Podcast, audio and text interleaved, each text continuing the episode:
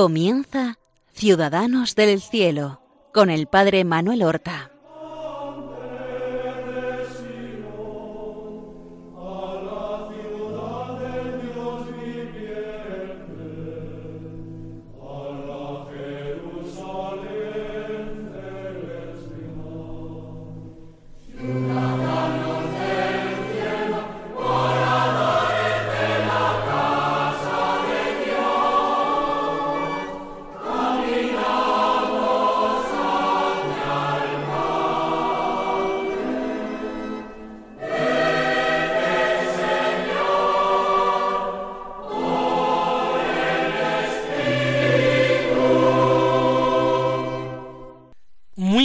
Días, queridos amigos, queridos oyentes del programa Ciudadanos del Cielo. Nosotros continuamos mirando a nuestros hermanos los santos para aprender cómo el Evangelio se encarna en todas las épocas, en personas de todas las razas, de todas las edades, de todos los sexos, cómo el Evangelio puede ser vivido en cada momento y por cualquier hombre, mujer o niño, y vivido con perfección, con ayuda de la gracia, el Evangelio puede ser vivido con coherencia. Llevamos ya varios programas hablando de una santa carmelita del siglo XX, que fue canonizada por su santidad, el Papa Francisco, en Roma, el pasado mes de octubre de 2016. Hemos estado hablando de su infancia, de su entrada en el Carmelo, también hablábamos el último día de su santa muerte aquejada en plena juventud, con veintiséis años, por la enfermedad de Addison. Pero hoy nosotros queremos hablar más bien de algunos escritos de Santa Isabel de la Trinidad y de su rica espiritualidad, porque ella en lo exterior llevó una vida bastante corriente, bastante ordinaria, vulgar. No hubo nada sobresaliente, ni siquiera fenómenos místicos extraordinarios, no hubo éxtasis ni visiones. Además vivió sólo veintiséis años, y sin embargo se ha convertido en una verdadera maestra espiritual. ¿Qué escritos ha dejado Isabel, que nunca tuvo vocación de escritora, a diferencia, por ejemplo, de Santa Teresa de Jesús? Aparte de muchas cartas, nosotros conservamos más de trescientas cartas suyas, muchas de ellas, sobre todo las escritas ya siendo monja carmelita, de una gran riqueza espiritual.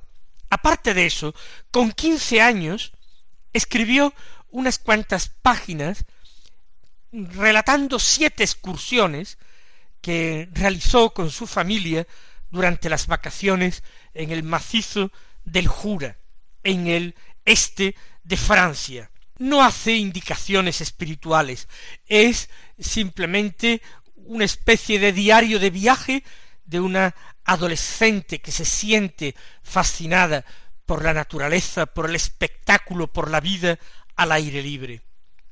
Luego ella escribió un diario espiritual mucho más interesante, entre 1899 y 1900.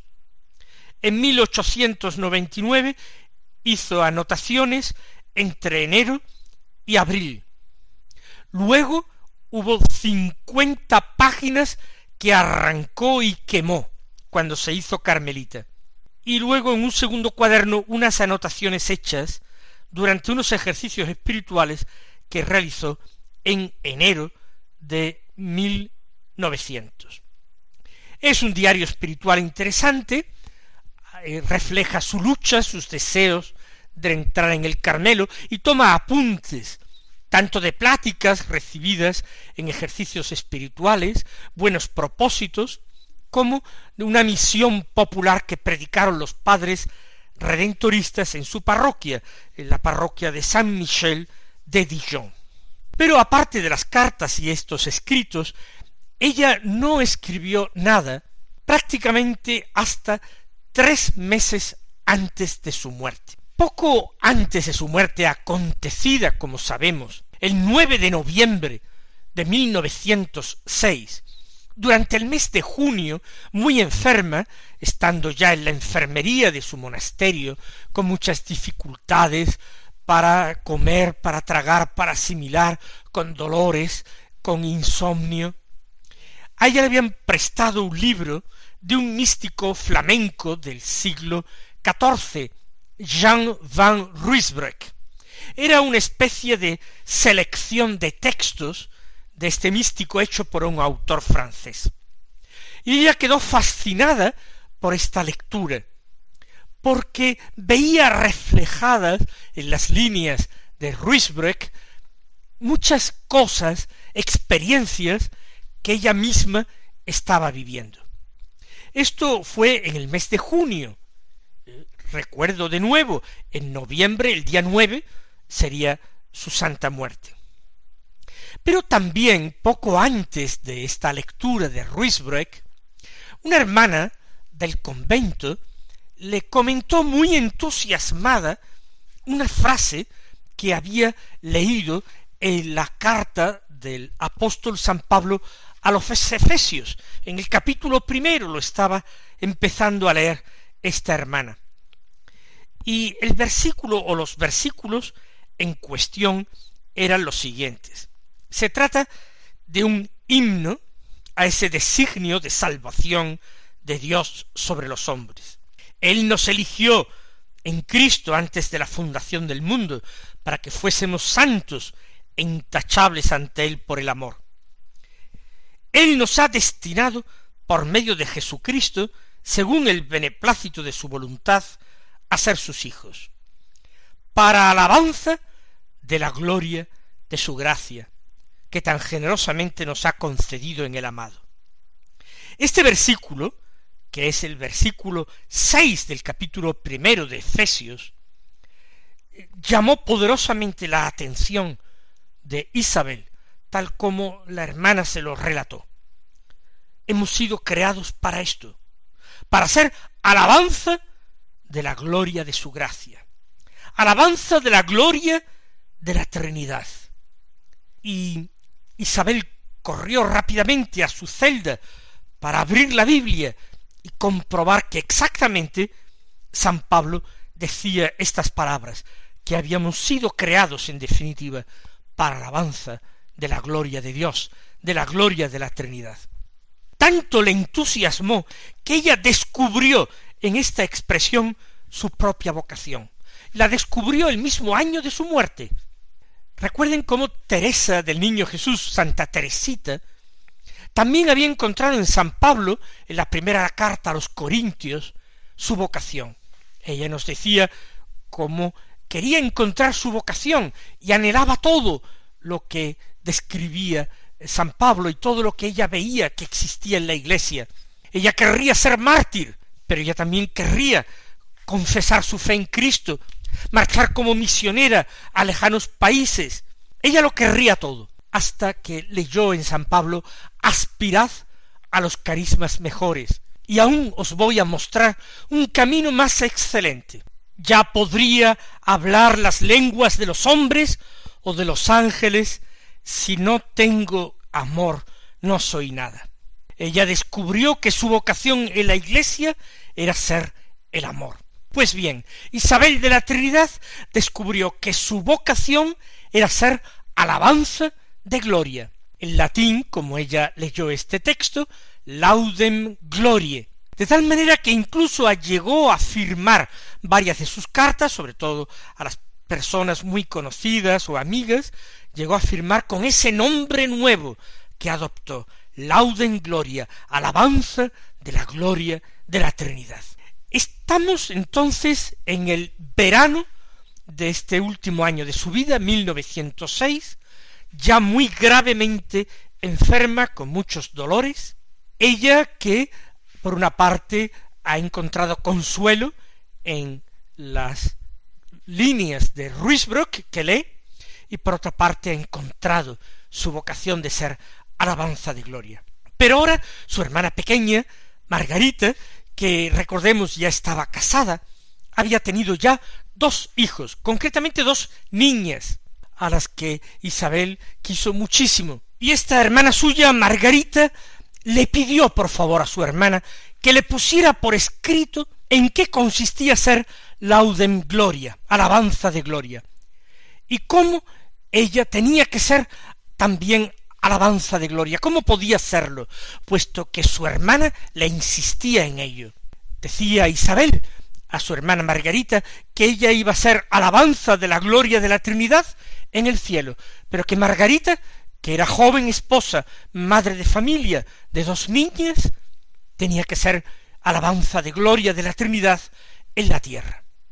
Ante esta petición de su hermana, muy fatigada, a final de julio o principio de agosto de 1906 se pone a escribir y en torno a durante dos semanas escribe una pequeña, pequeñísima obrita que no tiene título. Su madre priora luego la tituló para encontrar el cielo en la tierra. Cuando se imprimió por primera vez se le llamó mucho más corto el cielo en la tierra. Pero en las actuales ediciones, a partir de la edición típica francesa, se le llama el cielo en la fe. Da lo mismo el título. Retengamos, porque es el que voy a usar yo, el cielo en la fe. Está estructurado como si fueran unos ejercicios espirituales. Diez días, dos meditaciones cada día dos meditaciones que van precedidas por una cita de la palabra de Dios, con mucha frecuencia el Evangelio. El, más utilizado, el más citado, el de San Juan, pero también usa San Lucas, San Mateo. Otras veces, con mucha frecuencia también, San Pablo distintas cartas.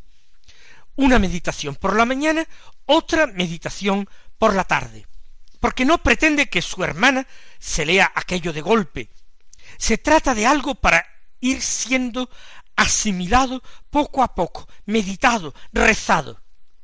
Y lo plantea a lo largo de diez días. Quizás también en diez días de la primera quincena de agosto lo escribió ella. Una pequeña meditación por la mañana, no son muy largas, otra pequeña meditación por la tarde. En total, veinte meditaciones. Son hermosísimas, llenas de hondura. Nos harían un bien extraordinario leerlas y meditarlas a nosotros, utilizarlas quizás también durante unos días de ejercicios. Si no podemos hacer diez días de ejercicios, lo cual es normal, no importa, se pueden tomar un mayor número de meditaciones cada día. Vamos para ver cómo es esta obra a leer la primera meditación del libro, es decir, la primera meditación del día primero. Va encabezada por esta cita del Evangelio de San Juan, capítulo 17, versículo 24. Padre, quiero que los que me diste estén conmigo, donde yo estoy, para que contemplen mi gloria, la que me diste porque me amabas antes de la creación del mundo. Y escribe, esta es la última voluntad de Cristo, su petición suprema antes de volver a su Padre. Jesús quiere que donde está Él estemos también nosotros, y no sólo durante la eternidad, sino ya, ahora, en el tiempo, que es la eternidad ya comenzada y siempre en progreso. Nos interesa, pues, saber dónde debemos vivir con Él para hacer realidad su sueño divino. El lugar donde está escondido el Hijo de Dios es el seno del Padre, que es la esencia divina, la cual es ajena de todo ojo mortal y escondida de todo humano entendimiento. Esto es una cita de San Juan de la Cruz.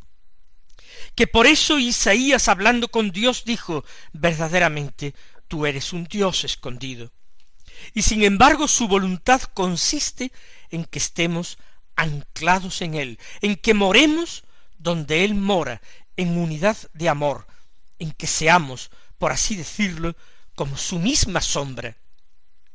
Por el bautismo, dice San Pablo, hemos sido injertados en Jesucristo. Romanos 6. Y también Dios nos ha sentado en el cielo con Cristo Jesús para mostrar a los siglos venideros las riquezas de su gracia. Efesios 2, 6, 7. Y más adelante, vosotros ya no sois huéspedes ni extranjeros, sino que sois miembros de la ciudad de los santos y de la casa de Dios. La Trinidad, he ahí nuestra morada, nuestro hogar, la casa paterna, de donde nunca debemos irnos. Así lo dijo un día el maestro, el esclavo no se queda en la casa para siempre, mientras que el hijo sí se queda para siempre. Esa es la primera meditación, sólo eso, tan sencillo, tan realmente empedrada de citas de la Escritura. La voluntad de Cristo es que estemos con Él para siempre, en la eternidad. Esa es la voluntad. Pero ¿dónde mora Cristo? Cristo mora en el seno de la eternidad, está escondido. Pero nosotros hemos recibido una gracia, injertados en Cristo, sentados con Cristo Jesús en el cielo por su resurrección. Nuestra casa, nuestro hogar es la Trinidad. Esa es nuestra verdadera casa paterna. El esclavo no se queda para siempre en casa, dice el Señor en el Evangelio. El Hijo sí se queda para siempre. Ahí debemos encaminar nuestros pasos. Este es el cielo en la fe lo termina en torno al día de la Asunción de la Virgen, el 15 de agosto. Pero es que la segunda quincena de agosto, del 16 al 31 de agosto, ella le había pedido a su madre priora, la madre germana de Jesús, que le dejara un retiro, hacer un retiro a ella sola, un retiro personal, silencioso, para prepararse a la muerte. Sabía que le quedaba muy poco tiempo de vida. La madre priora se lo concedió, pero le mandó que tomara nota por escrito de algunas luces que Dios le diera, ideas que se le ocurrieran. Y ella, obedientemente, durante dieciséis días, del dieciséis al treinta y uno, retirada, iba escribiendo cada día una meditación un poco más larga que la que hemos escuchado, pero no mucho más, una para cada día, en total dieciséis meditaciones. Es como una continuación o como una prolongación del cielo en la fe. Le llamamos a ese texto, a ese segundo pequeño tratado, últimos ejercicios espirituales. Ambas obritas cortas, escritas en un solo mes, en la primera quincena, a petición de su hermana Margarita, el cielo en la fe, en la segunda quincena, a petición de su prior, durante esos días de retiro, los últimos ejercicios espirituales. Todavía escribió en septiembre, más adelante, muy cercana ya a la muerte, escribió a una querida amiga, que en realidad ella se sentía su madrecita, era ocho años mayor, Isabel, se llamaba Francisca Sourdon. Jugaba ella con el nombre de Francisca en francés François y le llamaba frambuesa en francés framboise. Frambuesa, frambuesita, así le llamaba. Y le escribe una carta un poco más larga de lo normal, resolviendo algunas dudas espirituales que aquella niña, a la que ella misma había preparado para la primera comunión, le planteaba. Tenía dieciocho años la chica, ella veintiséis, y escribe una bellísima carta a la que en las obras completas de Sor Isabel se le ha puesto un título como si se tratara de un pequeño tratado.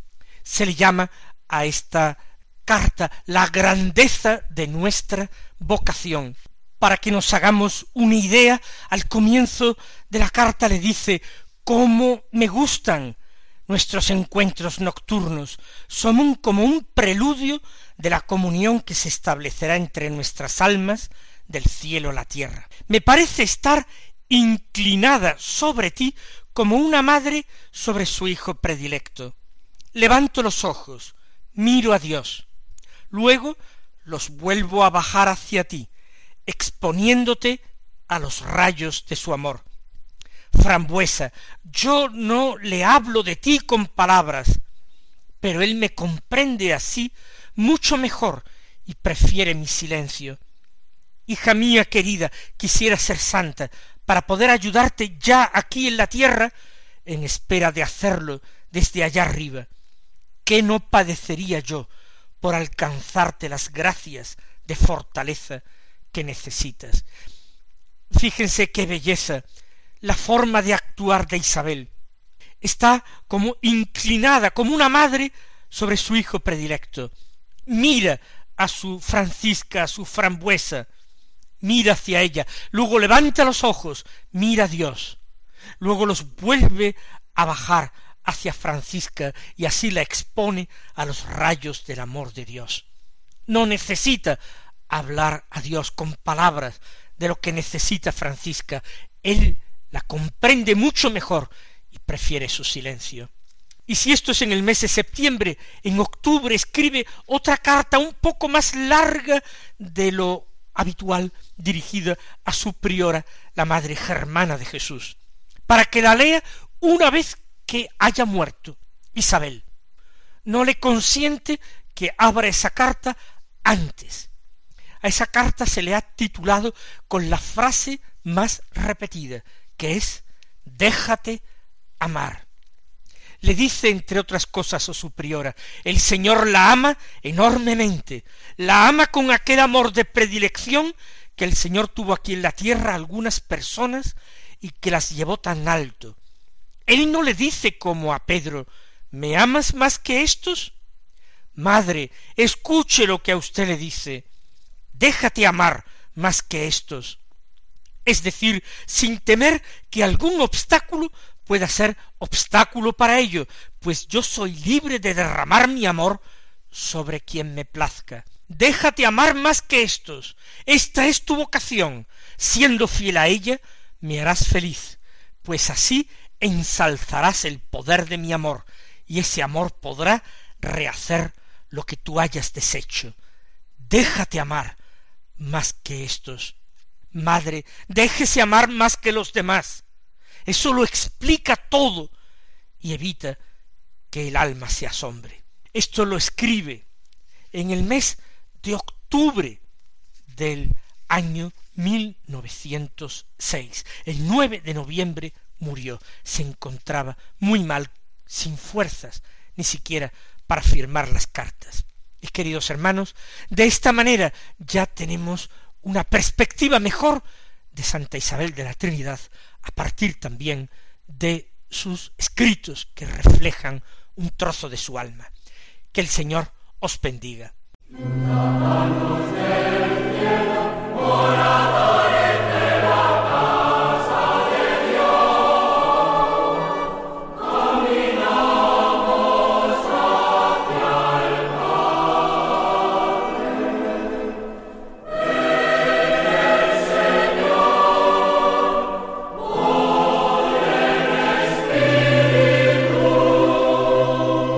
Han escuchado en Radio María Ciudadanos del Cielo con el Padre Manuel Horta.